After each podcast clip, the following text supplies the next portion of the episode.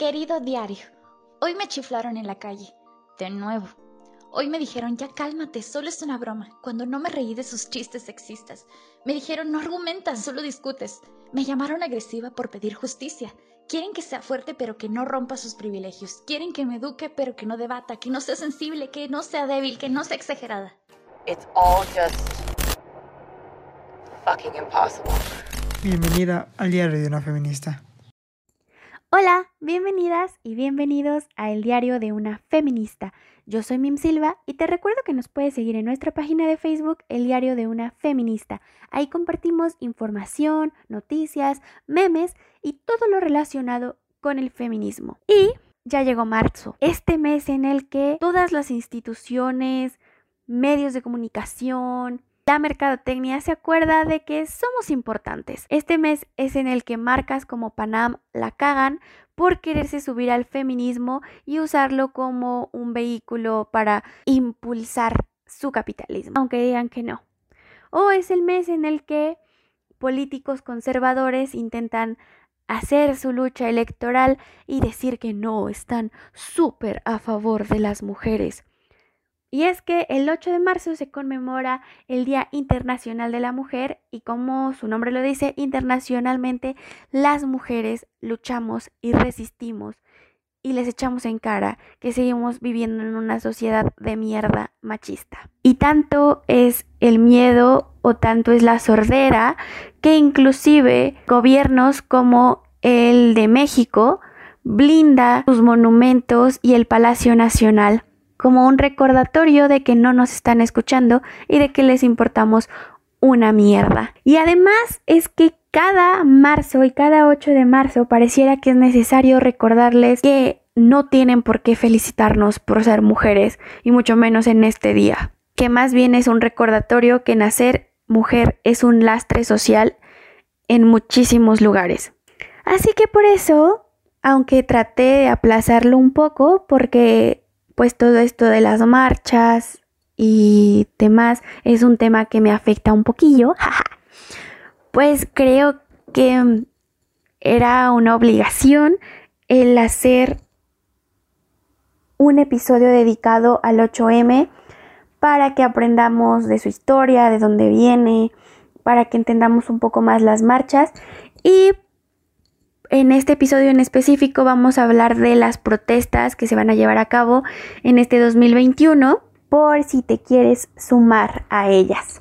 Nada, antes de, empezar con lo bueno, me gustaría darles las gracias porque, porque me han acompañado a lo largo de estos episodios en el diario de una feminista, porque me han dado mucha fuerza, que me han hecho sentir que el feminismo no es individual y es colectivo y hay muchas, muchas morras muy mágicas apoyando el podcast y recordándome eso, que no estamos solas y que juntas podemos seguir exigiendo justicia. Me dan de verdad todas ustedes con sus mensajes y solo con sus reproducciones me dan mucha fuerza para seguir y para no derrumbarme con todas las noticias que leo. Así que gracias y gracias por aprender conmigo.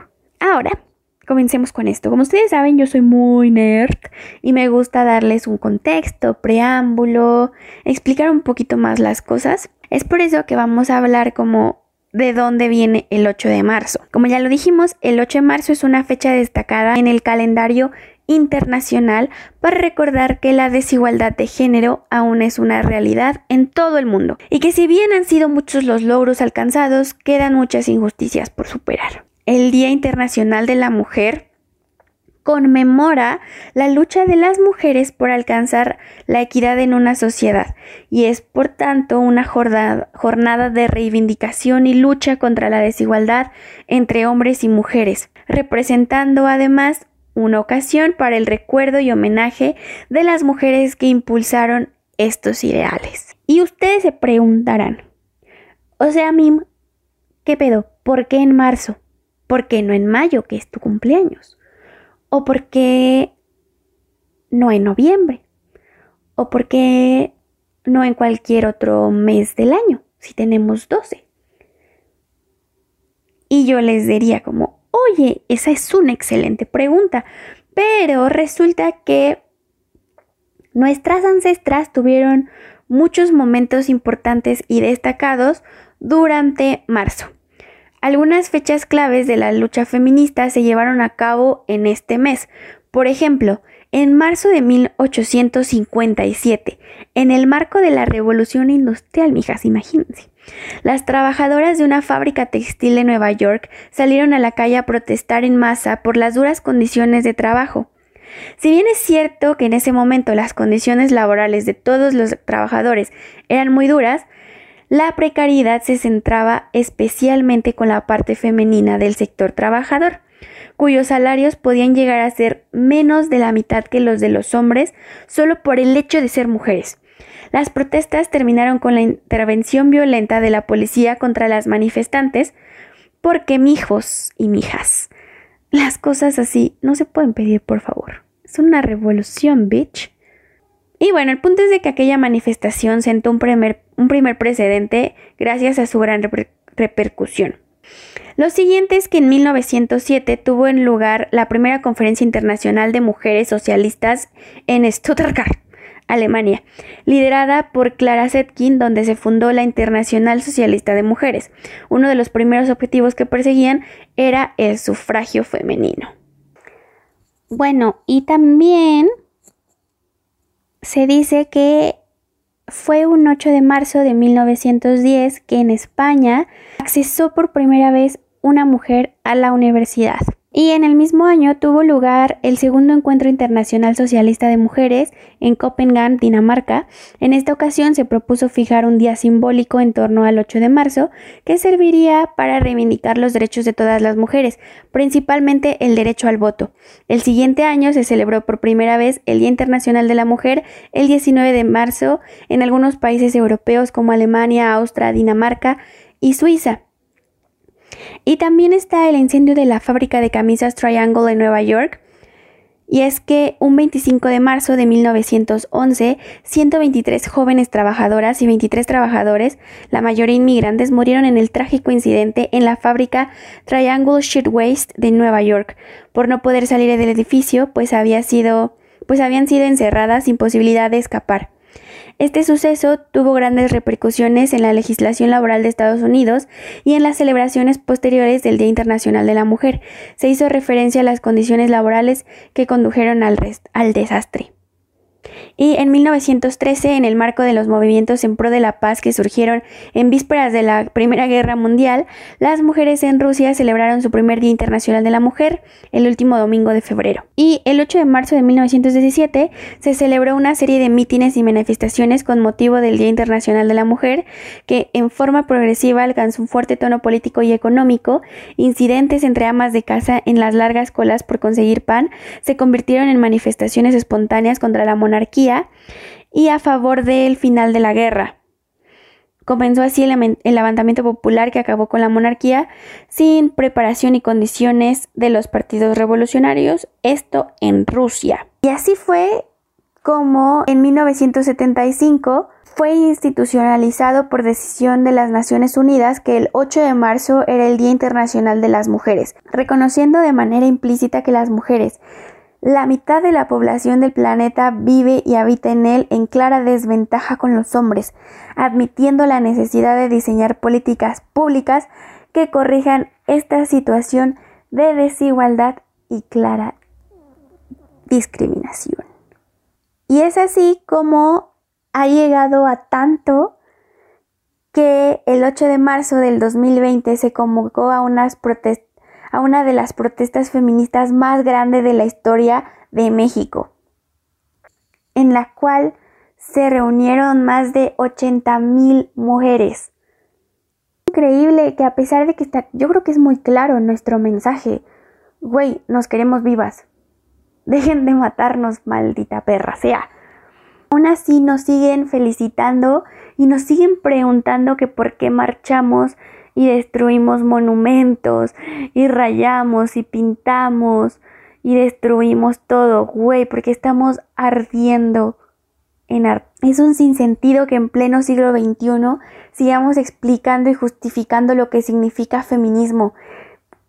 el cual es la herramienta que lucha contra las desigualdades que sufrimos las mujeres e indaga en sus causas y sus soluciones para alcanzar una sociedad más equitativa. Lo que cada 8 de marzo las mujeres queremos hacer ver en las calles año tras año, además de reclamar nuestra libertad sexual, seguridad e integridad física.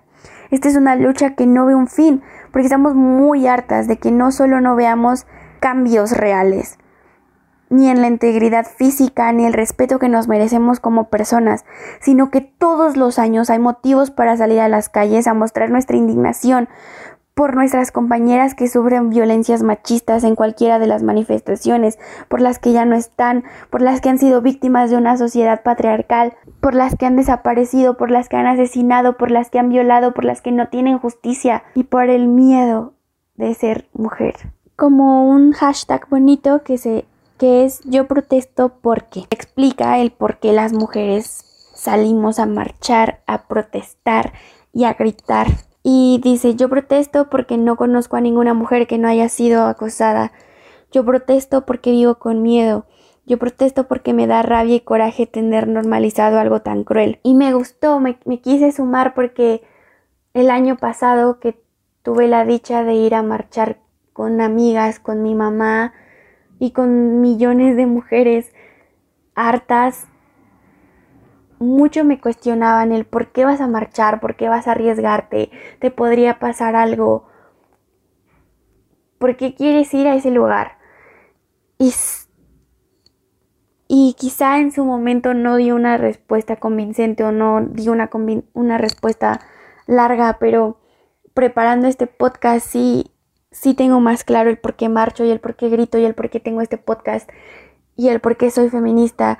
Y es que yo marcho por las que ya no pueden hacerlo. Yo marcho porque no quiero seguir viviendo con miedo. Yo marcho y hago ruido porque parece que no nos escuchan. Yo marcho porque estoy llena de rabia. Yo marcho porque no tendrán más el privilegio de nuestro silencio. Y yo todo lo rompo y todo lo incendio y que arda lo que tenga que arder hasta que haya justicia. Yo marcho porque calladita no me veo más bonita.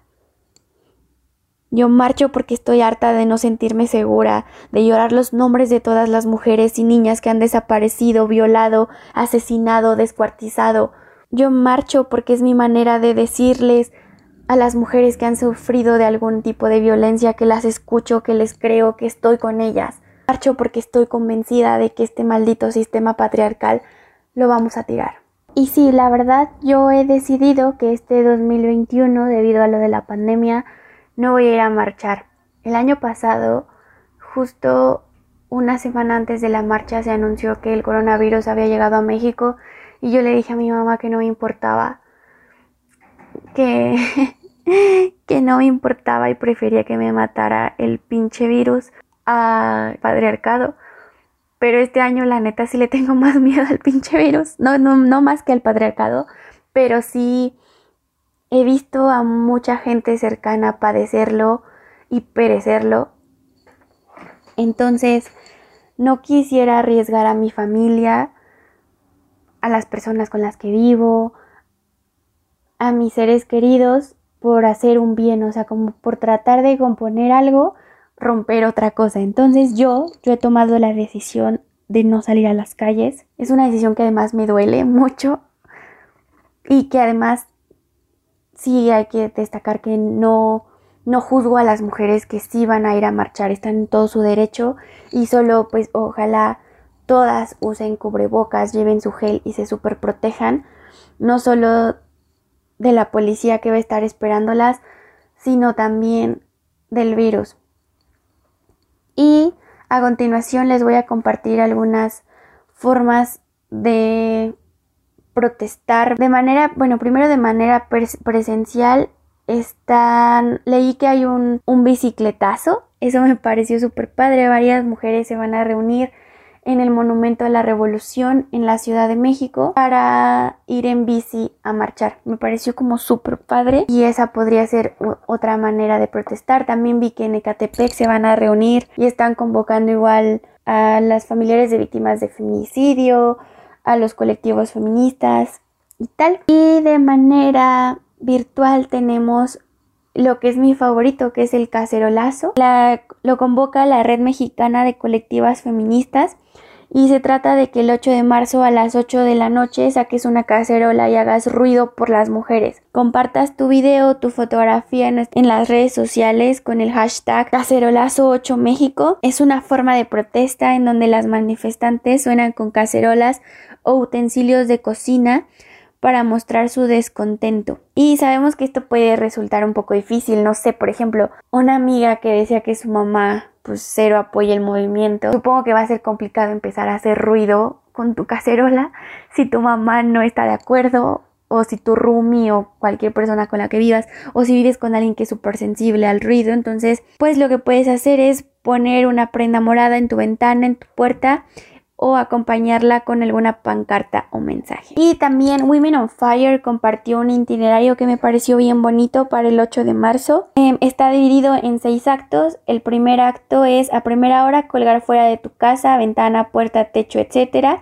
Una bandera de la revolución feminista, una manta morada, un moño morado, un cartel o bueno, cualquiera de estas, ¿vale? No es que tenga que poner todas. El segundo acto es una protesta virtual en el que con un cartel de apoyo te tomes una foto usando vestimenta de color negro con una de tus frases favoritas, subirla a tus redes y etiquetar igual a Women's on Fire con los hashtags que ellos están usando. Algunas son como ni una menos, 8M, 8M 2021. Lo siguiente, el acto 3 es crear una presentación o prepara algún tema relacionado con el feminismo para poder dar una plática en familia o entre amigos y que puedas contribuir en el cambio ideológico en la sociedad. Acto 4. Actividad creativa, elige una película, podcast, documental, libro con temática feminista y tómate el tiempo de aprender y disfrutar de ellos. Yo en, en la página de Facebook les he dado como algunas recomendaciones de películas, de libros. Igual podrían compartir el podcast, ya que estamos en esto. podrían decirle como, oigan, conozco el diario de una feminista, podrían escucharlo. El acto 5 es comparte tu mensaje al mundo. Parte un video o un escrito donde platiques los motivos de la lucha de este movimiento, explica y brinda alternativas de cómo podemos mejorar como sociedad en retos en estos temas de violencia hacia la mujer. Y acto 6, a las 8 de la noche hora centro de la Ciudad de México y 6 de la tarde en el horario norte. Women's on Fire invita a que enciendas una vela y cantes Canción sin Miedo de Vivir Quintana para que recordemos a cada una de las mujeres que ya no están con nosotros en esta lucha. Y o puedes buscar, bueno, y esto puedes buscar la hora dependiendo de tu ciudad o tu país. Recuerda que es a las 8 pm hora centro de la Ciudad de México. Y bueno, en el diario de una feminista igual te invito a que estés súper al pendiente de nuestra página de Facebook porque convocamos a ocho ilustradoras para que nos expresaran qué es para ellas el feminismo.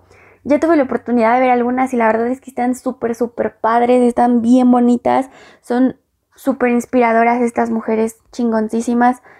Así que igual ahí estaremos sumándonos a estas protestas virtuales. Igual compártenos tu cartelito, tu foto y haremos un collage en nuestro Facebook para seguir luchando, mijas. Y si tú nos escuchas y eres hombre y quieres apoyar, también puedes hacerlo, pero desde tu trinchera y siguiendo como algunas especificaciones. Yo sé que hay muchos hombres que quieren apoyar, que quieren demostrar que son aliados, pero deben recordar que el tomar el micrófono y el querer como involucrarse de sí, aquí estoy, véanme, soy pro mujeres y las apoyo y las amo, no es la manera. No es la manera el decir no todos los hombres somos iguales. No es la manera el ponerte a cuestionar las decisiones de las morras desde cómo marchan hasta cómo se visten hasta con quién salen. Si realmente quieres ser un aliado, tu tarea está en otro lugar y no en las calles con nosotras. No funciona que digas que eres un aliado y pienses que nuestras marchas no funcionan o te encabrones porque no te dejamos ser parte de ella. Este 8 de marzo, porfa, no te pongas a debatir ni a juzgar nuestra lucha en redes sociales. Nada de que, pues es que explícame, pues es que no quieres debatir. No, güey. cállate y escucha, como el programa que tiene la amiga de Mía Termópolis. Esta es su función. Ustedes dicen como, tengo varios amigos o conocidos que dicen de que es que yo no sé cuál es el lugar de los hombres en el movimiento. Ese. Cállate y escucha. Muestra tu apoyo compartiendo y reaccionando al contenido de las mujeres, con intención de informar y no de juzgar. De nuevo, no ignores ni robes la atención de nuestra lucha. Permite que las mujeres seamos las que tomemos las redes. Merecemos ser escuchadas. Tú, desde tu trinchera, escucha, platica y reflexiona sobre el mensaje que queremos transmitir y busca alternativas para mejorar desde lo individual, pasando con tus amigos o familiares. Insisto, escucha, entiende, sobre todo reflexiona, por Dios, y respeta. Esta es nuestra lucha. Y ya para ir cerrando, igual que el año pasado, se está convocando otra vez al paro del 9 de marzo, que es este día en el que las mujeres desaparecemos. Y esto no quiere decir que tú pidas en tu trabajo permiso para faltar y entonces te vayas al cine, al café y ahí estés en redes sociales como yo hago el paro y tal. No, esto no es un día de asueto y si lo vas a hacer, si de verdad vas a ausentarte, como símbolo y como representación de lo que pasaría hacia ti si tú un día ya no llegas a estar por la violencia que ejercen en nuestro país y en muchos lugares, pues eso implica nada de redes sociales, nada de hacer las compras, nada de hacer como tu vida muy normal en tu casa, como de, ay, bueno, pues les voy a hacer comida a los niños y al marido.